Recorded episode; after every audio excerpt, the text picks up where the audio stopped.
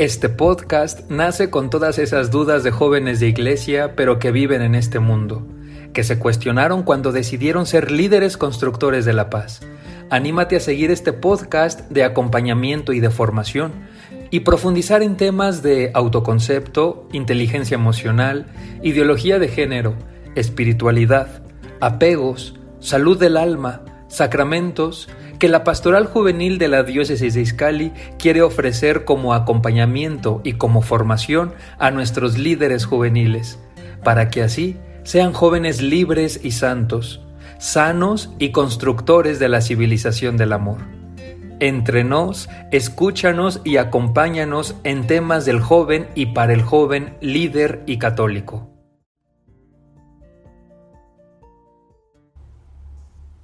Hola, ¿qué tal?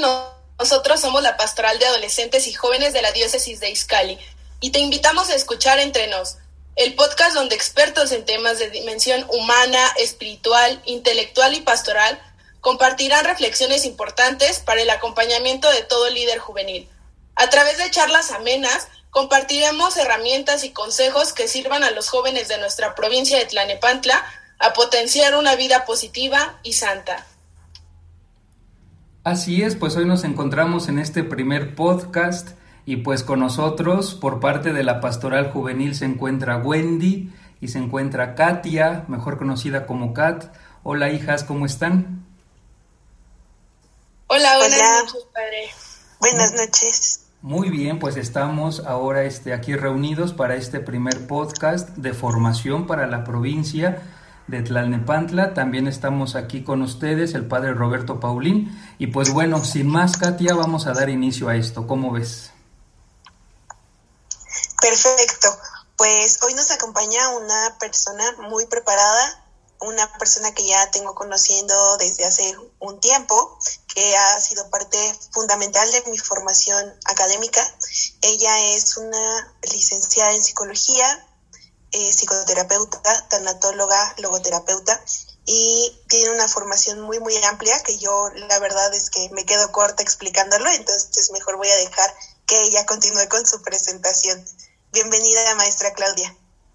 Muchas gracias, Katia. Pues más que presentación en cuestión de diplomas y todas estas cosas, pues yo creo que más que nada mi crecimiento eh, mucho ha implicado la parte personal, ¿no? Esta parte que me ha permitido pues abrir las puertas no nada más a la parte teórica, a la parte de los libros y del conocimiento, sino a la sabiduría.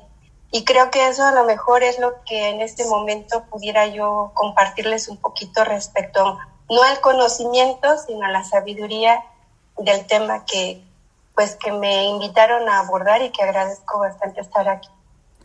Exactamente, maestra Claudia. Eh, el fin de estas charlas entre nos, pues es este eso, el platicar sobre la experiencia de la vida, platicar sobre cómo hemos nosotros avanzado, madurado y crecido ante las dificultades pues que se nos pueden presentar o ante las alegrías y pues vamos a hablar maestra de un tema que es muy conocido, pero que pocos o que muy pocos han asimilado eh, verdaderamente, ¿no? Que es lo de la inteligencia emocional.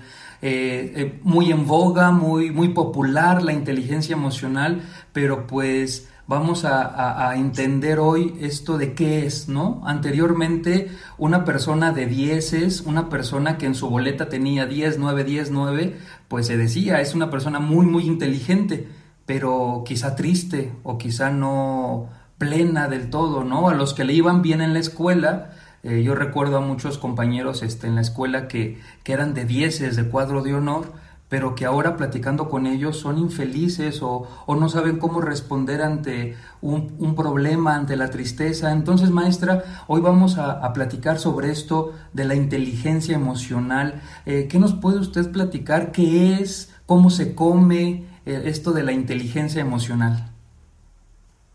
Sí, padre Paulín. Bueno, mucha razón tiene respecto a lo que hace muchos años se pensaba, ¿no? El obtener conocimiento y sacar 10 era la persona inteligente. Después salió el tema de inteligencia emocional, se hizo como una moda pero incluso hay el libro de, de inteligencia emocional muy conocido por Goleman, habla sobre que la inteligencia emocional es reconocer las emociones como conocerlas, ¿no? Reconocerlas y de alguna forma saber qué hacer con ellas. Pero dentro de todo este proceso eh, se ha un poco manipulado en función de qué vas a hacer con ellas hacia afuera, es decir, en el exterior, ¿no? Por ejemplo, ponía ahí en ese libro varios ejemplos respecto a las personas que podían ser iracundas y, no sé, a lo mejor eh, no controlar sus emociones y lastimar a las demás personas, incluso matar a las personas. Entonces, dentro de la inteligencia emocional, antes se pensaba que era controlarte. Era como, la reconozco, la conozco y me controlo, ¿no? Y, y hasta ahí quedaba esa parte. Sin embargo, conforme ha, ha pasado el tiempo y ha evolucionado el concepto, actualmente la inteligencia emocional va más allá que un concepto, sino que tiene que ver mucho con el sí reconocer las emociones, pero el darnos cuenta que las emociones son esos anteojos, esas ventanas de nuestro mundo interior que nos hablan de lo que hay afuera y cómo estamos afrontando allá afuera. Es decir, cómo miro al mundo exterior, ¿no? Cómo lo siento, porque esto tiene que ver mucho con el sentir, y con, eh, y con la parte sensorial, ¿no? Y, y, las partes de la reacción orgánica, cómo es que tu cuerpo reacciona ante ciertas situaciones y de qué forma las estás afrontando, pero no desde esta parte de reprimir la emoción, sino de qué vas a hacer con ella, qué te está diciendo esa emoción, ¿no? Esa es como la parte de la inteligencia emocional con autoconocerte, este autoconocimiento que te, pues que te lleva a esa reflexión cuando ya tienes eh, conciencia de esta emoción. Porque creo que ese es el proceso, ¿no? A veces no somos conscientes ni que nos hace enojar, ni que nos hace tristes, simplemente nos sentimos de una manera y vivimos el día como autómatas, ¿no? Haciendo lo que nos toca hacer, pero pues como tú decías al principio, ¿no? no sintiendo felicidad o, a la mejor paz, ¿no? O, sino al contrario, sentir esa infelicidad y ni siquiera saber por qué la sientes, ni siquiera saber o identificar qué es lo que te genera eso y que lejos de poderla expresar o trabajar o gestionar, la reprimes, porque eso nos lo han enseñado a lo largo del tiempo, reprimir tus emociones. Sí, efectivamente, maestra, en las, en las clases, eh, pues nos dan, este, en la escuela, perdón, nos dan clases de español, matemáticas, pero pues no nos dan clases de, de, de ponerle nombre a las emociones, ¿no? Y de reconocerlas, para, empezando por ahí, a veces eh, te dice un chico, es que estoy mal, pero ¿por qué estás mal? Pues no, no sé, pero estoy mal. No, pues cómo, estás mal, este, estás enojado, estás triste. No es que no sé. O sea, ahí es la esta incapacidad que a veces este, tenemos al no saber detectar, al no saber ponerle nombre a lo que siento y pues partiendo de ponerle nombre a lo que siento, pues saber cómo reacciono, ¿no? Y cómo me comporto eh, eh, con los demás. Pero, pero maestra, esto que, que usted nos comparte de la inteligencia emocional, eh, es un proceso, como usted nos lo decía, interno, es un proceso que, que está en el cerebro, que, que, en qué parte está, o sea, eh, ubicándonos este, anatómicamente, maestra, la inteligencia emocional, ¿en dónde se, se encontraría? Eh, bueno, sabemos que conocemos el mundo a través de los sentidos, ¿no? Es nuestro primer contacto con el mundo exterior y estas sensaciones van directamente a otra parte del, ahora sí que del, a través de la médula cerebral, llega a lo que es la parte de la, del sistema límbico.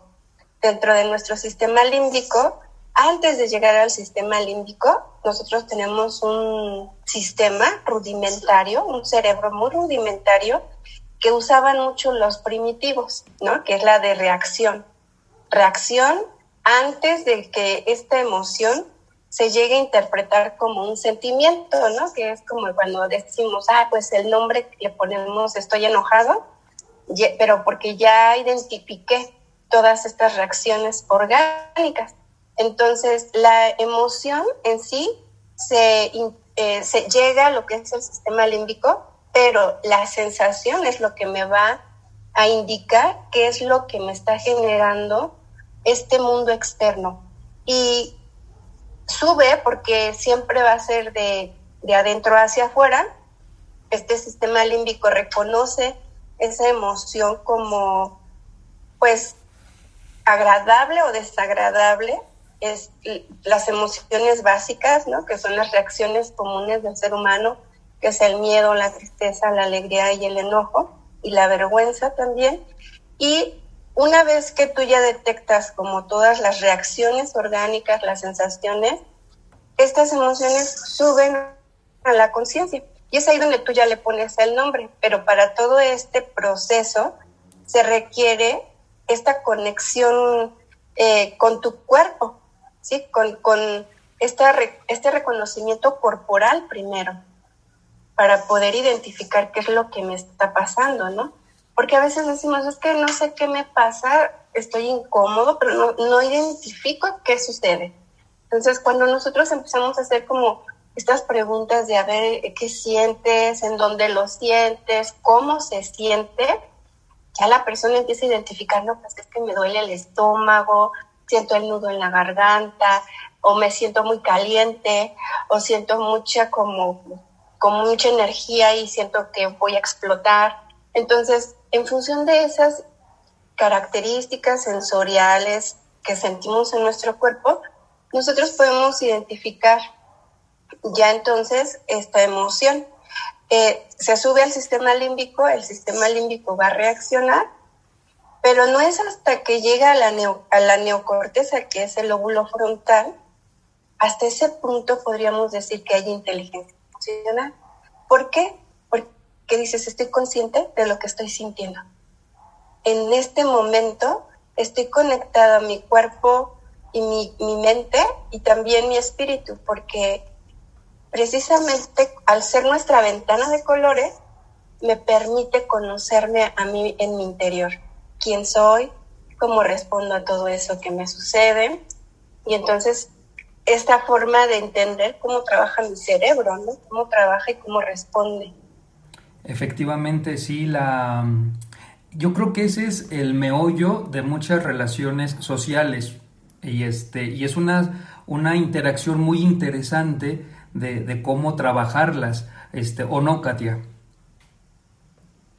Sí, precisamente haciendo un poquito, para aclarar un poquito más bien lo que comentaba la maestra, entiendo entonces que con la inteligencia emocional se nace, solo que hay que desarrollarla o, no es así? Sí, todos nacemos con emociones. Sí hay enfermedades que no, tener, no las personas no, no cuentan con estas emociones, ¿no? Tienen un, un afecto aplanado. Pero al final todos tenemos emociones. La inteligencia hacia ellas, o este término de inteligencia, es la que se desarrolla conforme pasa el tiempo, conforme madura la persona, conforme evoluciona a través de sus experiencias. Todas las experiencias, todas, nos ayudan a sentir emociones. Si la persona sabe utilizar estas emociones a su favor para autoconocerse, para mejorar sus habilidades de afrontamiento, entonces ya lo podríamos denominar inteligencia emocional. Los niños no son inteligentes emocionales. ¿Por qué? Porque los niños son reactivos. Ni siquiera está maduro su sistema límbico para poder eh, llevarlo al lóbulo frontal y poderlo concientizar. Les tenemos que ayudar a los pequeños a regularse, ¿sí? La inteligencia emocional podríamos definirla más concretamente como esta autorregulación de todas las reacciones emocionales para poder precisamente tener una mejor adaptación al entorno, ¿no? Poder relacionarme de una mejor forma con mi medio con el que yo convivo, mis amigos, mi familia, la sociedad, etcétera. Pero si yo, por ejemplo, me desregulo o pierdo el control de estas reacciones, a veces hasta se desconectan los, los jóvenes o las personas. ¿Y qué sucede? Hacen actos que después dicen me arrepiento. Ya le dije la palabra, ya lo agredí, ya lo, ya lo golpeé, ya lo cacheteé, ya hice cosas de las cuales ni me reconozco. No sé qué me pasó. ¿Qué pasó? Que perdiste el contacto con esta parte tuya que te estaba diciendo que lo que estabas viviendo no está, estaba cómodo, te sentiste agredido. ¿Qué te dicen tus emociones? A eso me refiero cuando decimos, es el lente interno con el que pintas el mundo. ¿Qué te dicen tus emociones de lo que estás viviendo? De acuerdo, muchas gracias. Sí me quedó un poquito ya más claro, más aterrizado. Justo a mí me surge eh, una duda a raíz de esto. ¿Puede llegar a tener un control eh, una persona que sufre de ansiedad o depresión de inteligencia emocional? Es decir, ¿puede ser una barrera o puede ayudar a, a una persona que tiene depresión? Puede ayudar a una persona que tiene depresión la inteligencia emocional, pero si es un, eh, es un nivel de trastorno o un nivel médico, es necesario que busque un profesional. ¿Por qué? Porque aunque la persona tenga esa capacidad o esa inteligencia emocional, que haya trabajado mucho con esta, esta identificación de sus reacciones, con esta aprender habilidades de afrontar. Habilidad de afrontar significa las acciones que vas a hacer cuando sientes una emoción. Esas son las habilidades de afrontamiento. Entonces, si se agotan sus recursos porque está deprimida, de todos modos va a requerir, eh, si es una situación ya médica, pues va a requerir la ayuda de un profesional. Si hablamos de una depresión o de una ansiedad a un nivel en donde probablemente la persona no tenga habilidades de afrontamiento o no tenga recursos o formas de cómo afrontar lo que está viviendo, puede ayudarle porque esa inteligencia emocional le va a ayudar a que solito busque sus formas o sus recursos, sus posibilidades. Por esto es tan importante en los jóvenes alimentarse y, tener, vivir muchas experiencias positivas que les permitan abrir este panorama de cómo responder ante una situación, ¿no? De, cómo eh, poder gestionar estas reacciones para que no pues caiga en alguna situación mm, incómoda para la persona.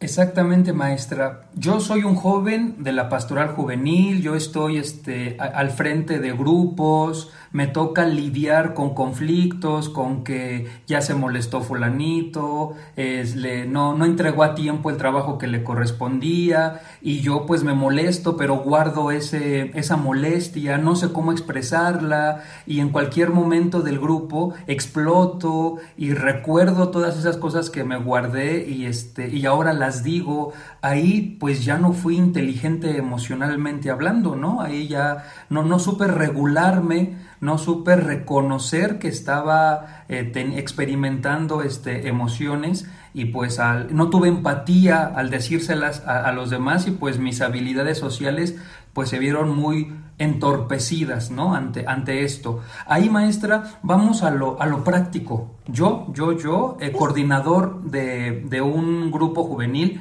yo coordinador de, de la pastoral de adolescentes, quiero ser inteligente emocionalmente hablando.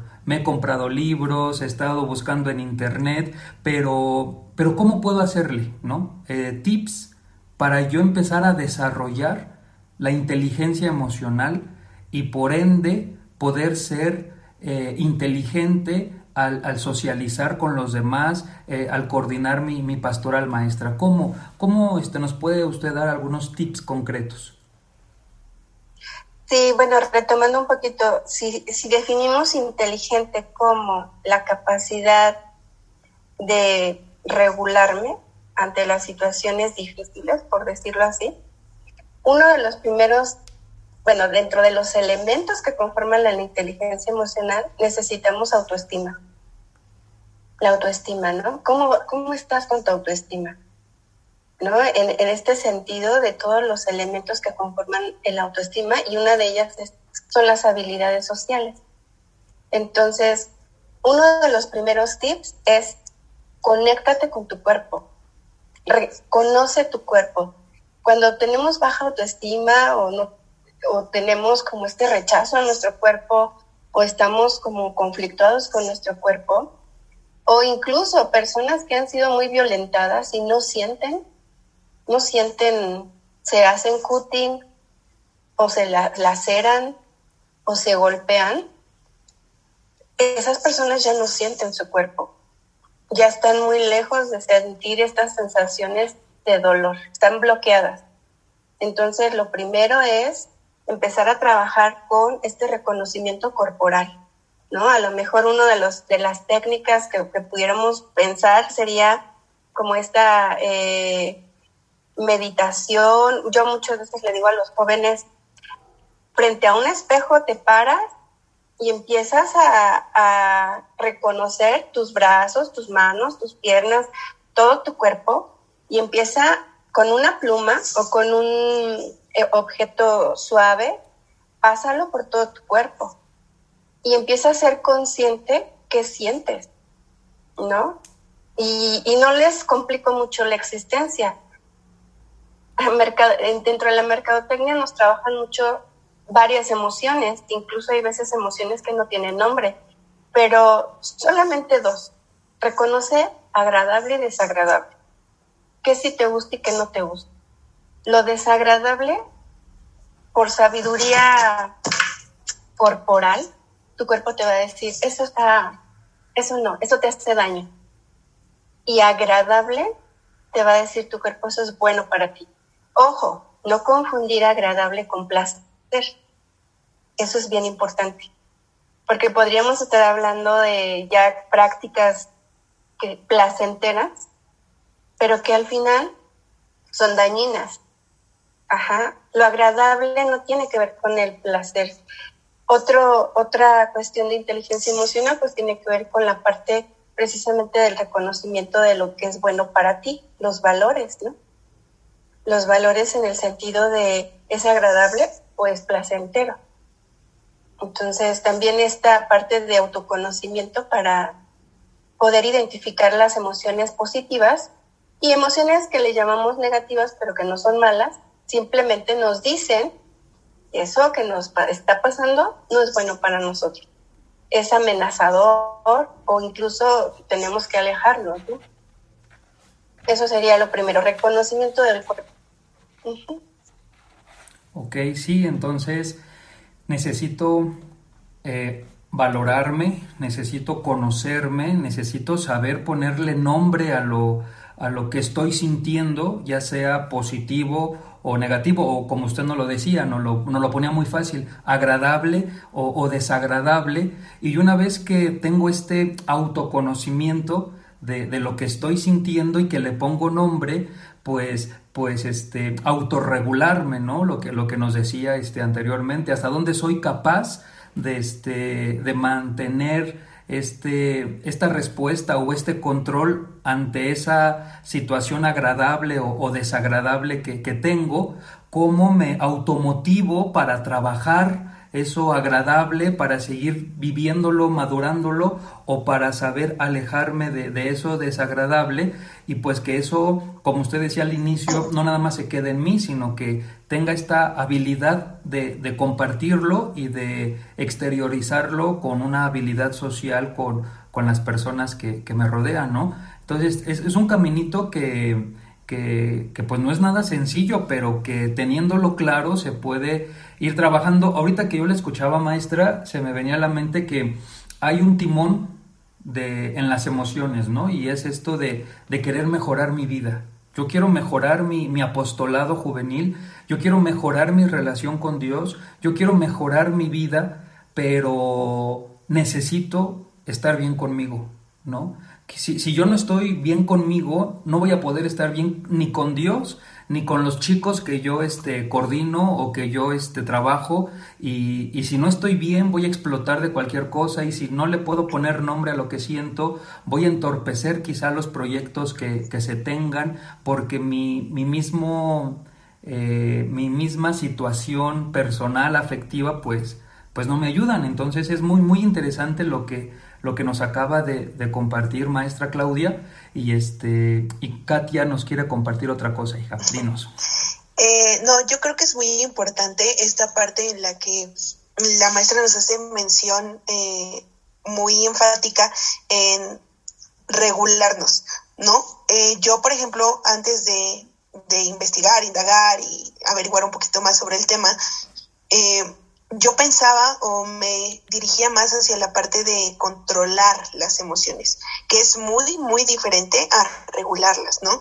Entonces, yo creo que, bueno, se me hace muy, muy importante y muy relevante tener presente que no se trata de que controlemos y de que metamos en una cajita la emoción que sentimos, sino más bien de que aprendamos a, es como la música, ¿no? Subirle o bajarle el volumen hasta tenerlo en el punto en el que se escuche, ¿sí? Pero también sepamos que estamos bien en ese punto, ¿no? Que no, no se trata de esconderlo y que pues tampoco se trata de, de que llegue al punto en el que podamos afectar a alguien más, ¿no? Pero yo, no sé, por poner algún ejemplo chistoso, ¿no? Si controláramos las emociones, pues yo diría ahorita voy a llorar y pues mañana ya quiero estar contenta. El jueves voy a salir, me quiero poner contenta, ¿no? No sé, estas cosas, ¿no? Entonces yo creo que es, es muy relevante la parte de regular las, las emociones. Y aquí a mí me surge más como una pregunta. Si se trata de regular las emociones, yo quiero entender que la inteligencia emocional es algo universal, pero no se maneja de la misma forma en todas las personas, sino más bien es conforme a sus experiencias. No sé si me estoy equivocando o, Mira, ahorita que nos estabas contando esto, se me vino una, una pregunta. Eh, Dios nos dotó de las emociones. Dios nos, nos dio esos lentes para que viéramos al mundo. Y entonces nos dijo, bueno, estos lentes te van a ayudar a reconocerte en el mundo en el que vives, ¿no? Entonces, las experiencias que vivimos muchas veces las rechazamos, ¿no? Por ejemplo, viene esta parte de la logoterapia de decir, muchas experiencias las odiamos o rechazamos o estamos como, eh, nos quejamos con Dios o negamos a Dios porque nos está pasando esto. Pero al final, parte de esas emociones que no nos agradan, o que no, no nos hacen sentir como agradables o tan bien, no son tan positivas, son parte también de nosotros, ¿no? de nuestras experiencias. Una persona que tiene inteligencia emocional integra emociones agradables y desagradables en la vida en general, porque no va a depender de la emoción el cómo catalogue yo la vida, sino que yo voy a valorar la vida y con mis lentes que Dios me, dio para poder ver esa, esa vida, yo me voy a reconocer en ella y voy a decir, yo soy esta persona bajo esta circunstancia. Y eso creo que depende de las experiencias, no depende de la persona. Más bien depende de la persona el cómo mires la vida, ¿no? El cómo puedas ponerte los lentes eh, que de repente te hablan de ti, no tanto de afuera.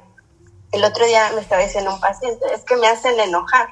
yo siempre les digo, a ver, ponen una hoja, arruga la hoja, ¿no? Pon tu enojo en la hoja, ya la, arrugan y, le, y, le, y me dice, ese es mi enojo, la hoja, ¿no? Es, ese es mi enojo. Ok, ¿qué vas a hacer con él? ¿Se lo vas a dar a la persona o de quién es esa hoja? Y digo, pues es mía, no es de la persona. Exacto, es tu enojo. ¿Qué vas a hacer con tu enojo? Porque tú eres quien lo está viviendo. ¿Sí? Y tú bajo esa experiencia te estás dando cuenta que te enojan. ¿Por qué te enojas? Sientes ¿de qué te defiendes? Vaya, porque el enojo viene en esa respuesta, ¿no? De defensa. ¿De qué te estás defendiendo al vivir esa experiencia? Pero a lo mejor otra persona vive esa misma experiencia y no siente enojo, a lo mejor siente tristeza. A esa persona, esa tristeza, ¿qué le quiere decir? A lo mejor que tiene que guardar energía. A una le hace que se defienda, a otra le hace que no todos tenemos las mismas emociones ante las diferentes situaciones. Depende de la persona y las emociones son de la persona, no de la gente que te las provoca, ni de la vida, ni de. Son tuyas, son un regalo para ti. Son algo positivo. No sé si te contesté tu pregunta, Katy. Sí, sí, sí, muchas gracias. Y, en relación a eso, maestra Claudia, em, las emociones, eh, yo respondo, ¿no? Ante mi experiencia, ante la madurez. Puedo decir que reconozco que tengo inteligencia emocional cuando soy consciente y puedo nombrar mis, mis emociones. Eh, pero, ¿qué relación puede haber, maestra, entre la inteligencia emocional que estoy aprendiendo a desarrollar en mi vida y mi propia vida espiritual? ¿Se relacionan, maestra, estas, estas dos dimensiones de mi propia persona? Yo creo que, yo creo que sí, eh, en el momento en el que tú te conectas y eres congruente con tu, con lo que haces, sientes y piensas, con esas tres dimensiones, la parte espiritual en el sentido de poder captar los valores y sentirlos, ¿no? Y valores y antivalores porque es cuando empiezas a diferenciar o empiezas como a discernir lo bueno de lo malo. Y cuando tú ya tienes esa capacidad, la espiritualidad, no sé, se despliega, ¿no? Y entonces no necesitas tanto bla, bla, bla, sino que estás en contacto contigo desde lo profundo, con esa sabiduría interna, y entonces ya puedes discernir afuera hacia lo bueno o lo malo, ¿no? Es como, creo que sí tiene que ver en algún momento en el que tú trabajas trabajas en esta inteligencia emocional. Yo creo que sí es un camino para llegar a la parte espiritual. Muy bien, y entonces, siguiendo este hilo muy, muy claro, ¿yo puedo medir mi inteligencia emocional? Bueno, sí se mide con, si la pregunta es con pruebas psicométricas, hay muchas pruebas psicométricas, ¿no? Que sí la, la miden.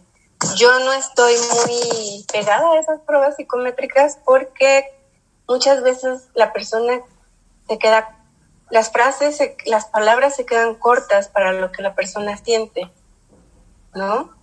Entonces, por ejemplo, un padre que pierde a un hijo en una, en una situación de mucho dolor, por ejemplo, de que ve cómo matan a su hijo, eh, digamos ahí, aunque haya salido alto en inteligencia emocional en la prueba, ese suceso pues puede ser que no haya tenido las habilidades para afrontarlo.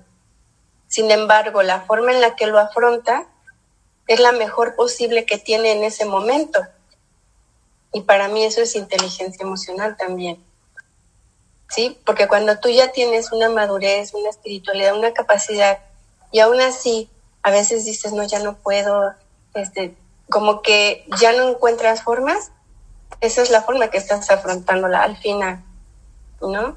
Entonces, sí hay formas de medir la inteligencia emocional, hay cuestionarios psicométricos estandarizados, no, eso sí, sí lo hay en cuestión de la psicometría, pero mejor medirla contigo mismo, ¿no? Cómo van siendo tus propios avances. A lo mejor antes gritaba, ahora respiro, ¿no? Porque aquí técnicas de autorregulación emocional hay muchas. Les puedo mencionar pues la meditación, el tapping, la respiración. Hay muchas técnicas de respiración que nos ayudan a autorregular, ¿no? pero pues sí hay que, hay que trabajarlas. No se tienen así nada más porque las escuché en un podcast, pues no, hay que trabajarlas, trabajarlas. Ok, mire, pues maestra nos está dando ahí este otra idea. Podemos hacer algún día un taller, no sé si se pueda, a nivel podcast sobre esto, ¿no? Porque, porque me, me acaba de, de, dejar con esa curiosidad. A lo mejor yo, hablando de mí, Roberto Paulín, eh, estoy aprendiendo a detectar mis emociones, ¿no? De pequeño me decían, este es el azul, este es el color rojo, este es el color amarillo, y yo me ponía ahí a, identificarlos con los objetos que, veía. Ahora de grande, porque hasta de grande es cuando empiezo a, a detectar mis emociones y a ponerle nombres, eh, creo que estoy aprendiendo a, ponerle nombre a lo que, a lo que estoy sintiendo, ¿no? Me, se me hizo muy interesante esto de, que a lo mejor no me puedo aprender todas las emociones este, básicas, pero agradable, desagradable, ¿no?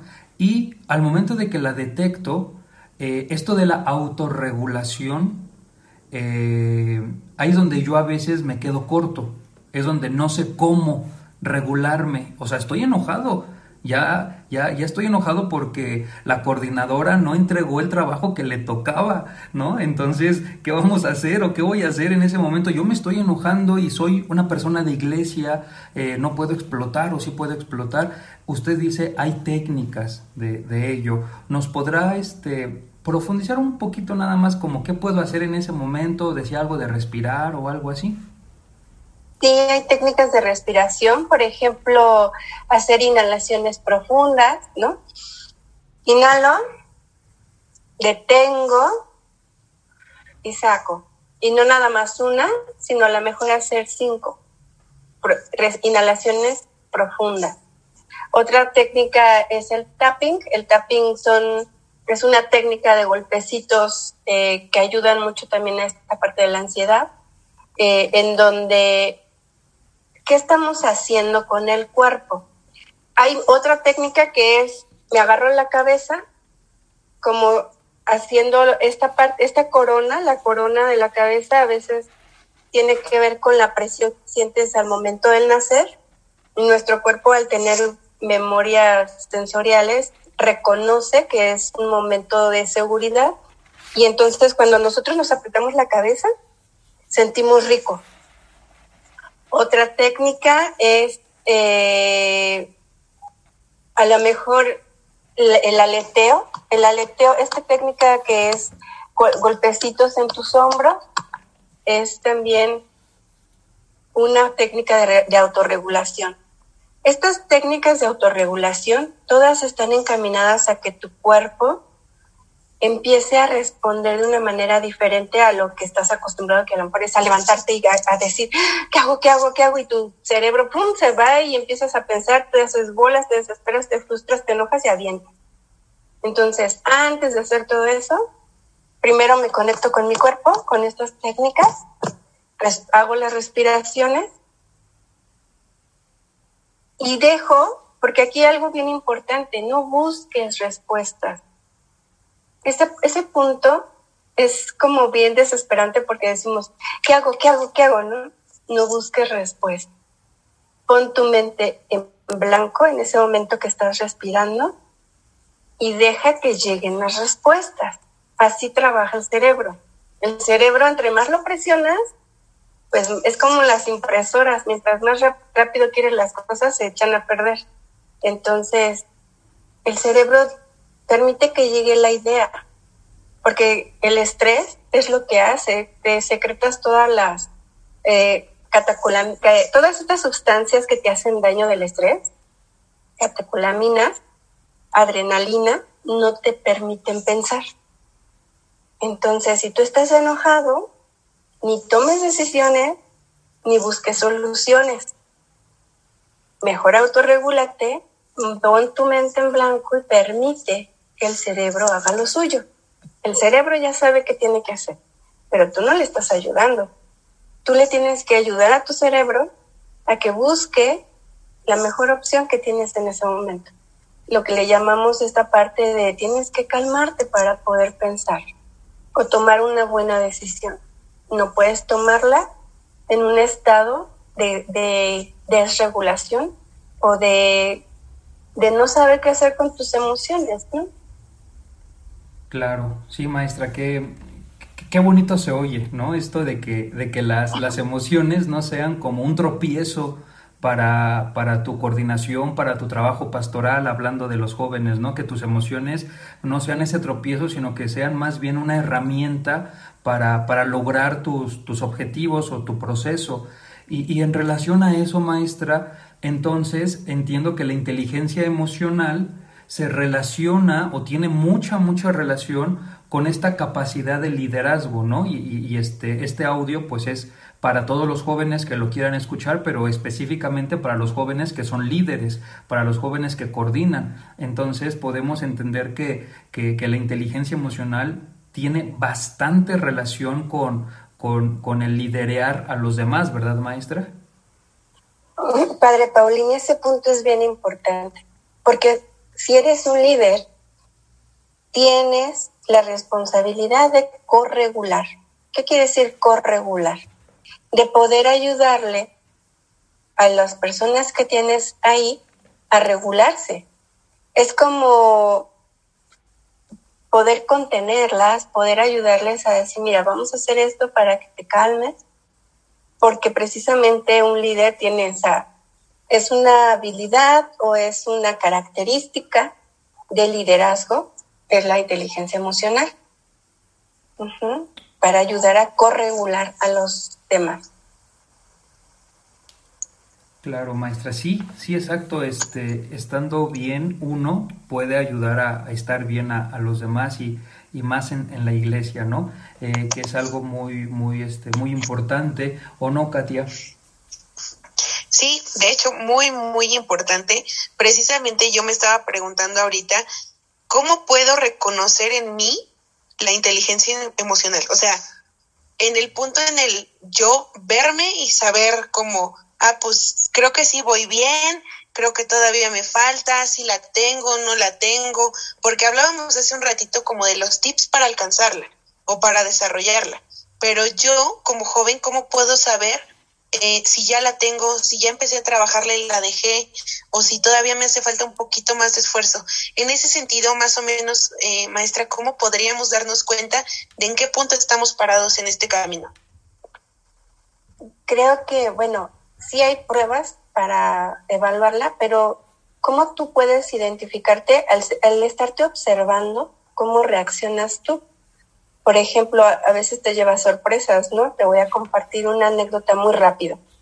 Fui a un taller de 70 personas y trabajamos un tema muy fuerte, muy fuerte, de tal forma que empieza a haber crisis, ¿no? Estas crisis eh, emocionales por aquí, por allá, y no había quien me ayudara. Eran 70 personas la persona que me dijo que me iba a ayudar a contener, en ese momento se salió al baño, ¿no? Entonces ahí yo tenía, híjole, yo dije, ¿qué, de repente aquí, de repente acá, ¿qué hicimos? Bueno, rápidamente, ¿cómo, ¿cómo podemos saber si somos inteligentes emocionales? Primero, ¿qué tengo que hacer? Miro a los ojos, le pido a la persona que me mire a los ojos y con mi tono de voz y con la respiración le digo, empieza a respirar tranquila. Entreno, en ese momento entreno a alguien y le digo, ayúdame a, mirarla a los ojos. Y luego entreno a otro y entreno a otro en menos de cinco minutos. Ya todo el grupo estaba estable emocionalmente. ¿Qué pasa? Digo yo, ahí digo, me pregunto yo, ahora lo veo y digo, ¿qué hice? Me sorprendo, ¿no? Pero puedo decir, no me puse eh, así, no voy a poder, no voy a poder, este, no me enojé, no me salí del salón, no los dejé ahí, ¿verdad? Ahí es cuando tú te das cuenta en esta autovaloración, esta autocalificación todo el tiempo contigo mismo de cómo respondí, cómo respondí, ¿no? Estarte checando constantemente tus emociones y cómo estás respondiendo a las situaciones. Muchas veces nos enganchamos con la situación y nos olvidamos de cómo respondemos. Y estamos aquí con la situación en la cabeza, tanta. No, deja la situación en paz. Mejor pregúntate tú cómo respondiste a esa situación. Y ahí mismo te vas a dar cuenta, me falta, no me falta, me dio miedo, no me... Y vas a darte cuenta que cada vez vas a tener más capacidad de afrontar situaciones más complejas tal vez ¿no? No sé si, si te respondí. Sí, sí, muchas gracias. Es que precisamente en, en ese punto yo pues me, me preocupo más, ¿no? Porque al final del día, como le dice el padre Paulín, no, no solo por nosotros, sino por todas las personas con las que convivimos o con las que llegamos a tener algún contacto. Si yo no me sé regular y yo le estoy dando ese ejemplo o le estoy mostrando al otro que eso es correcto, que eso es adecuado, pues entonces voy a crear muchas personas que no tengan esa inteligencia para afrontar las situaciones. Y yo creo que muy pocas veces nos detenemos a revisarnos, autocalificarnos, auto a ver esta parte de nosotros en la que veamos cómo reaccionamos, cómo respondemos, si tenemos esa capacidad y sobre todo ser honestos, ¿no? Si las reacciones o si la forma de actuar fue la ideal, fue la correcta o si podríamos mejorar algo, ¿no? En esta parte yo creo que a mí es de lo más más importante que me ha parecido en este momento. Bueno, aquí, Katy, algo muy, muy valioso que, dijiste es, no es calificar la emoción de correcta o no, sino las acciones. Eso es lo correcto. Pero siempre, siempre, siempre valida tus emociones. Validar significa que si sientes miedo, está bien que sientas miedo que si siento coraje, está bien que sientas coraje. Validar las emociones significa aceptarlas y encauzarlas a una mejor acción. A que si las niego o digo, está mal que me enoje, ya no sé qué actuar, cómo actuar, ya no sé cómo qué hacer porque no sé qué me está diciendo ese enojo. Sí, claro, es esta parte en la que a veces estamos como amaestrados en vez de de tener el conocimiento, bueno, la sabiduría, estamos más bien amaestrados a responder de una forma u otra. Y decimos, no, es que, por ejemplo, nosotros en la iglesia, ¿no? No, pues es que, ¿cómo? Si yo estoy aquí con Dios, ¿cómo me voy a enojar? ¿Cómo voy a sentir esto por, por mi hermano, no? Cuando realmente es importante reconocer también que sí nos podemos enojar y que sí hay momentos en los que no sé, nos cae gordo el otro, ¿no? Nos desespera, nos harto, no lo queremos ver y que eso es válido también. Yo creo que también es muy importante empezar a reconocer eso, pero también siempre teniendo cuidado con nuestras acciones. Muchas gracias.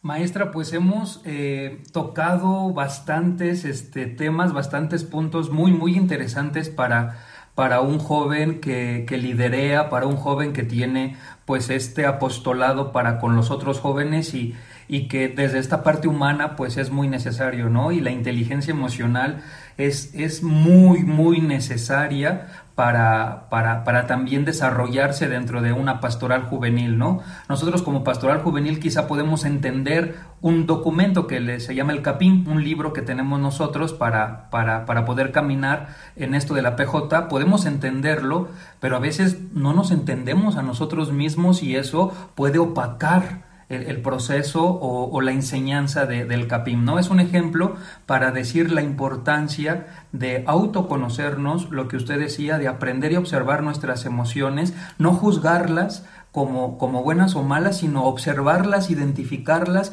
ponerles nombre para poder gestionarlas, para poder este, pues estar con, con los demás y, de la mejor manera, ¿no? Maestra, de verdad, eh, hemos tocado bastantes cosas que, que, que, el joven que nos está escuchando se puede llevar para trabajar, para ir desarrollando este, en su persona y por ende, por añadidura, pues en su liderazgo, ¿no? Este, dentro de las coordinaciones que, llegue a tener.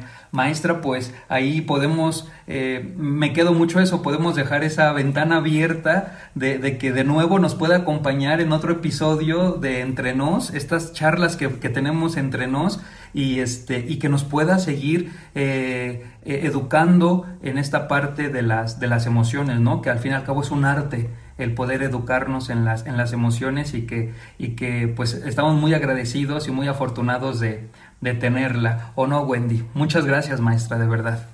Gracias, Padre Paulín, gracias. Así es, sin duda nos quedamos con muchos aprendizajes de este tema. Maestra, gracias eh, por su aporte a nuestra formación, por compartir sus carismas y talentos para la construcción de la civilización del amor. Nos escuchamos en el, en el próximo podcast. Si te ha gustado el episodio, no olvides compartirlo. Puede que sea de gran ayuda para alguien más. Somos la Pastoral de Adolescentes y Jóvenes de la Diócesis de Izcali y nos encantó compartir este momento contigo. Primeramente Dios, nos seguimos escuchando. Cuídate mucho y recuerda que entre nos podemos conocer más de nuestra fe y del liderazgo católico.